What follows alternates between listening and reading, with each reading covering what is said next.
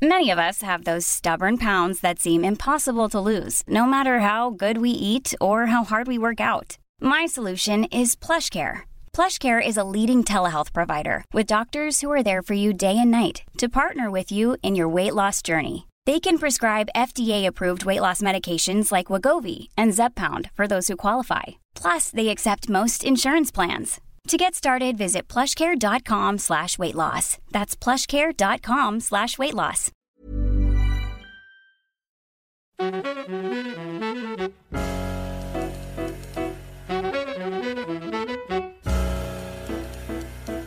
Bienvenidos.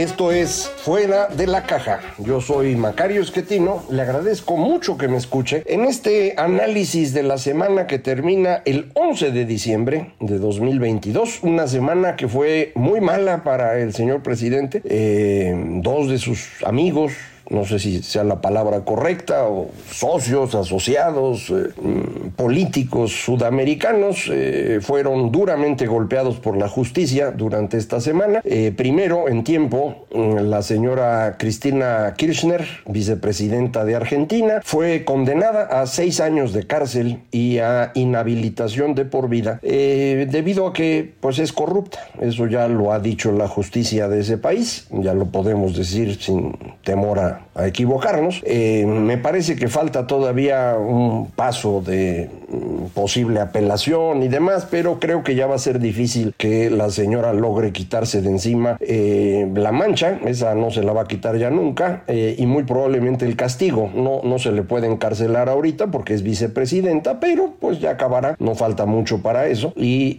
me parece que pues irá a la cárcel. al día siguiente, el señor Pedro Castillo, presidente del Perú, muy probablemente preocupado por lo que estaba ocurriendo en Argentina, decidió que mejor iba a, liquidar, a disolver, es la palabra que se utiliza, disolver el Congreso. Eh, lo anunció, dijo que disolvía el Congreso y que a partir de ahí, pues él tomaba todas las decisiones. Lo mismo que había hecho Fujimori hace ya muchos años, usted recordará, un autogolpe de Estado, eh, pero al señor Castillo no le salió bien, el Congreso se reúne y vota prácticamente por unanimidad que el señor está incapacitado para el cargo, eh, por inepto y por corrupto, y en consecuencia lo remueven. Eh, sale corriendo el señor Pedro Castillo a esconderse, adivine usted dónde, en la Embajada de México, eh, porque ya se le había ofrecido asilo. No logró llegar porque un grupo de ciudadanos peruanos obstaculizaron las calles y la misma escolta del presidente Castillo, lo detuvo, lo entregó a la policía y, el señor ya no pudo salir. Aún así, el embajador mexicano fue a verlo para, pues me imagino, buscar alguna posibilidad de sacarlo de Perú y traérselo a México. Eh, Perú ha reclamado enfáticamente esta actitud del gobierno mexicano, es una actitud injerencista, eso de lo que tanto habla el presidente de que no hay que meterse con los demás países. Evidentemente, pues eh, a él no, no le importa, ya lo ha hecho varias veces, ya fueron a sacar, ¿se acuerda usted? A Evo Morales en Bolivia y ahora querían sacar al señor Castillo del Perú. Eh, se metió a opinar quién debía ganar la elección en Colombia y quién en Brasil. Eh, no es, me parece, una actitud congruente la del presidente López Obrador, exigiendo que a él no le critiquen nada ni adentro ni afuera, pero él sí metiéndose en la política de otros países. Esto está muy mal. Eh, no recuerdo yo otro presidente mexicano que hubiera hecho algo similar. Lo más cercano es lo que hizo Luis Echeverría, que también pues se metió en asuntos que no le correspondían. Eh, incluso pues, opinó que, Israel estaba actuando de mala manera y esto llevó a un embargo, digámoslo así, un boicot de parte de Israel al turismo mexicano, a movimiento de fondos, etcétera, eh, que fue dañando paulatinamente al gobierno mexicano. No es una cosa así excepcional, pero digo, tuvo algo de, efecto, sobre todo cuando pues eh, el gobierno mexicano ya no tuvo manera de continuar consiguiendo créditos y entramos en la primera de evaluación no planeada desde pues eh, prácticamente desde la revolución. Eh, de manera pues que eh, lo que está haciendo hoy López Obrador, otra vez algo muy similar a lo que vivíamos en los años 70, es una persona que está anclada en esa época, que cree que con eso puede gobernar al México del siglo XXI y me parece está causando mucho daño. Eh, la posición de nuestro país frente al exterior resulta muy dañada. No, no está nada mal que el presidente tenga una visión ideológica de su gusto, todos los personas tienen eso, todos los políticos tienen sus preferencias, pero sí hay ciertos... Eh, espacios en los que uno no se puede meter, hay que tener cierto decoro en las relaciones con otros países, de eso trata la diplomacia y el presidente no, no conoce nada de eso. Es un poco como el señor Trump, ¿se acuerda usted de él? Eh, la versión mexicana de, cómo se comportan es un chivo en cristalería, no, tienen límite, van golpeando para todos lados y lo que obtienen no es benéfico para nadie. Eh, otra vez les recuerdo del famoso libro de Carlo Chipola, Las leyes fundamentales de la estupidez humana. Eh, Chipola dice, un estúpido es aquel que es capaz de causarse daño a sí mismo con tal de causarle daño a los demás. Y creo que los dos políticos que he mencionado eh, caben en esa descripción. Pero bueno, así es como estuvo en materia internacional esta semana para el presidente. Pero además aquí en México eh, su reforma constitucional en materia electoral fue rechazada. De inmediato lanzó el famosísimo Plan B, que consiste en algo eh, que ningún diputado leyó, pero aprobaron es decir, los diputados de Morena, PT, Partido Verde, votaron a favor de algo que no habían leído, que tiene muchísimas páginas, porque así se los indicó su jefe, que es el presidente. Eh, nuevamente conviene eh, insistir en esto, no es únicamente que el señor López Obrador tenga vocación autoritaria, que sea una persona muy limitada, que no le importe en absoluto el resto del mundo, es decir, que sea narcisista, maquiavélico y psicópata, como ya lo escribí alguna vez. Eh, no, nada más es eso, también hay una gran cantidad de personas que han renunciado a su derecho a pensar, a su derecho a tener dignidad y que se doblegan ante lo que les dice el presidente porque a cambio de eso tienen pues un sueldito, un puesto y esperan una carrera política. Eh, a esas personas también es eh, necesario juzgarlas públicamente como lo hacemos ahorita y probablemente a algunos de ellos también se les deba juzgar en, cuestión de, de pero al menos eh, pública y políticamente merecen ser eh, criticados eh, porque la falta de dignidad pues no es una buena cosa en materia política ni en cuestión humana. Pero así actuaron estos diputados, aprobaron una cosa que es abiertamente inconstitucional, específicamente en un punto es claramente inconstitucional porque la Corte ya opinó sobre ello hace años, y es esta idea de que se pueden trasladar votos entre partidos. Si Morena obtiene muchos votos y el Partido del Trabajo no, pero los necesita para conseguir el 3% y mantener el registro, pues Morena le pasa votos. Eh, esto es absurdo, es decir, usted vota por el partido que a usted le gusta, si no votaron por el PT, pues no votaron por el PT, pero no, ellos se quieren repartir los votos así arbitrariamente. Esto ya se intentó hace años, la Suprema Corte de Justicia dijo que no podía ser así, pero lo volvieron a poner ahora. Eh, dicen que lo van a corregir.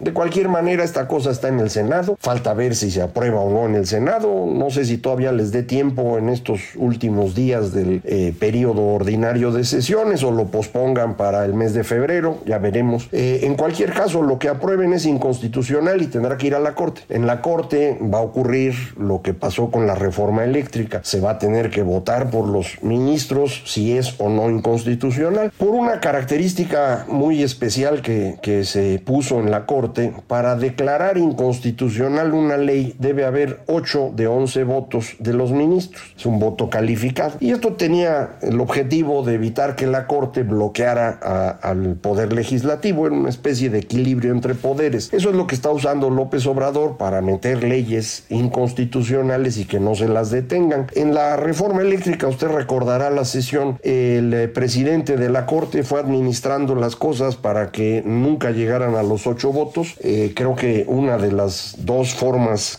que se votaron lo separó en dos, la competencia económica y el medio ambiente. En el caso del medio ambiente, yo creo que sí había ocho votos y no los contó bien. Eso fue lo que yo vi en, en la sesión, pero a final de cuentas lo que se anota es lo que él anotó y anotó siete, de manera que no se declaró inconstitucional. Sin embargo, teniendo siete votos diciendo que eso no sirve para nada, todos los jueces pueden proceder fácilmente a amparar a quien solicite amparo o a cualquier otro tipo de recurso legal que se enderece en contra de las medidas de la ley energética o eléctrica. ¿no? Los hechos la ley no sirve para nada. Es un absurdo esto porque se tiene una ley que no se puede aplicar porque en el momento que se aplica los afectados inmediatamente responden con un recurso y el juez se los va a pasar. Entonces no tiene sentido, sería preferible quitarla. Pero vaya usted y explíquele a López, no, no hay manera. La de la Guardia Nacional, que tampoco pasó y se hizo así también una reforma legal inconstitucional, la Corte no la ha procesado. Eh, si llega a pasar esta, la reforma electoral, esta va a tener prioridad en el análisis de la Corte, creo yo, porque es mucho más importante el resolver el tema antes de que empiece el periodo electoral que inicia en septiembre. Como quiera que sea, esto le va a corresponder a la persona que esté a cargo de la Corte a partir de enero. El eh, señor Saldívar ya se va, qué bueno que se va. Eh, yo creo que él es uno de estos que no, no han tenido dignidad eh, y qué bueno que ya se va. Pero pues eso no significa que las cosas mejoren, puede ser peor. Ahí tenemos dos ministras que la verdad pues son un problema. Eh, una de ellas es la que está tratando de convertirse en eh, la presidenta de la Corte, Yasmín Esquivel. Yo espero que no gane, pero pues, no está en mis manos, votan los mismos ministros. yo pensaría que no tiene la mayoría, pero otra vez lo que yo pienso es irrelevante. Ya sabrá usted qué decidieron los ministros y quién se va a hacer cargo. Pero insisto, si el Senado llega a aprobar estas leyes electorales del Plan B, tendrá la Corte que tomar eh, acción al respecto y vamos a ver qué decide. Eh, no va a ser un asunto trivial pase lo que pase, en marzo, abril, algún momento de esos meses, se va a tener que elegir a cuatro personas que reemplacen a los consejeros que terminan su periodo, entre ellos los dos que odia López Obrador, el presidente consejero, que es el señor eh, Lorenzo Córdoba, y Ciro Murayama. Ellos dos se van ya terminó su periodo. Eh, van a elegir otras cuatro personas, se lo platiqué ya el otro día cómo se hace el procedimiento. Y vamos a ver eh, en qué dirección termina esto, pero pues eh, en cualquier caso vamos a tener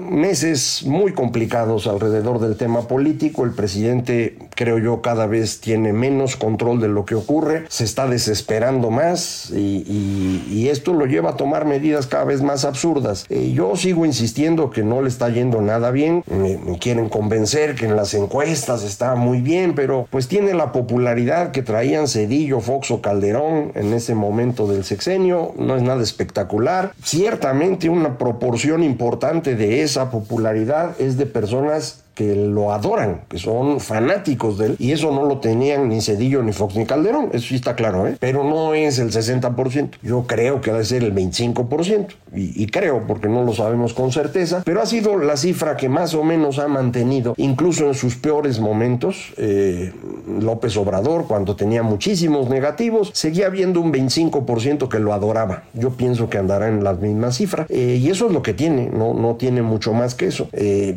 los errores que va cometiendo, yo creo que sí le van a costar. Eh, creo que el tema económico va a pesar cada vez más. No espero yo una tragedia económica en 2023, pero sí menos crecimiento. Eh, creo que el momento clave va a ser la elección del Estado de México en junio. Ahí se definirá mucho del futuro. Si Morena gana, vamos a seguir como estamos en este proceso de enfrentamientos y demás. Pero si Morena pierde, el presidente va a quedar hundido.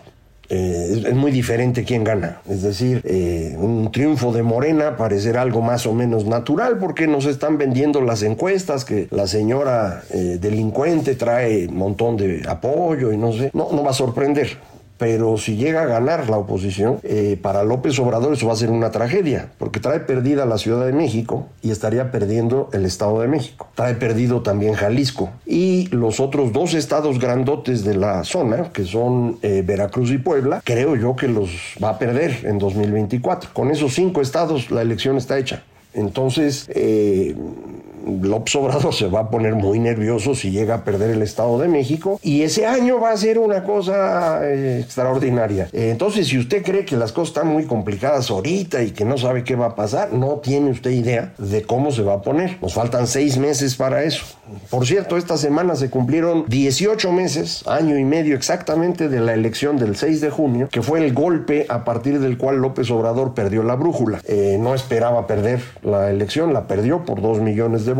No esperaba perder la Ciudad de México y la perdió con claridad. Eh, y empezó a tomar decisiones que yo digo todas son malas. Eh, me insisten que él es un genio y que yo no sé nada pues igual y es cierto, pero yo la verdad lo, veo mal en, términos de, lo que ha estado decidiendo, que cada decisión le complica más el futuro y eso es el problema, no es que en este momento esté mal o esté perdiendo, simplemente ha mantenido esa popularidad a duras penas, eh, no ha logrado avanzar, su candidata pues no tiene así un gran jale que digamos, aunque han hecho todo tipo de ilegalidades para promoverla, no se ve que Adán Augusto sea una gran alternativa y no trae nada más, ¿eh? Entonces, pues sí está complicado e insisto, se le están cerrando los espacios. Esa es la parte difícil. Entonces, eh, pues en esa, en esa dirección vamos a estar. Eh, le insisto, no espero yo una economía muy mala en 2023, pero tampoco muy, muy a favor. Vamos a seguir arrastrando algo de inflación. Parecería que ya estamos llegando al tope. Si usted ve el dato de inflación en general, bajó, pero esto no lo crea, es un problema de los precios de los energéticos. la inflación que hay que estar siguiendo es la que se llama subyacente y está seguido subiendo. Yo pienso que ya va a empezar a bajar, pero, pero va a tardar en, hacerlo y pues estamos hablando de una inflación de ocho y medio en este momento, a lo mejor alcanza a llegar a 9, eh, si se lleva así todo el resto del año ya con menos generación de empleos, menos actividad económica, pues va a empezar a costar, ¿no? Entonces eh, se le van a empezar a sumar cosas. Hay un tema también para el próximo año que, que hay que tener en mente y es el reajuste geopolítico. La separación entre Estados Unidos y China va muy en serio, va muy rápido. Algo de eso nos ha caído a México y gracias a eso estuvimos creciendo este año, eh, sobre todo en manufacturas y específicamente en la producción del equipo electrónico, computadoras, eh, telecomunicaciones y similares. Fuera de eso casi no hay crecimiento en la economía mexicana, en particular en la industria. Entonces no, no vaya usted a imaginar que traemos así un motorazo para la economía y, y no sabemos bien cómo va a seguir este fenómeno del reacomodo geopolítico, pero hay que tenerlo en mente porque eh, esto puede modificar mucho los escenarios del próximo año. Eso ya lo estaremos platicando. En cualquier caso, estamos ya en el famosísimo puente de Guadalupe Reyes, de manera que esta es la última ocasión que nos vemos, eh, que hablamos en este 2022. Yo regresaré con usted el segundo martes de 2023 para seguir platicando. Digo, a menos que ocurra algo que pues amerite que platiquemos o que pueda yo grabar algo de largo aliento y se lo ponga yo por ahí, pero va a ser sin fecha. Si ocurre, pues ya lo verá. Y si no, pues aquí en 2023, a partir del segundo martes, seguiremos con Fuera de la Caja. Muchísimas gracias y muy felices fiestas.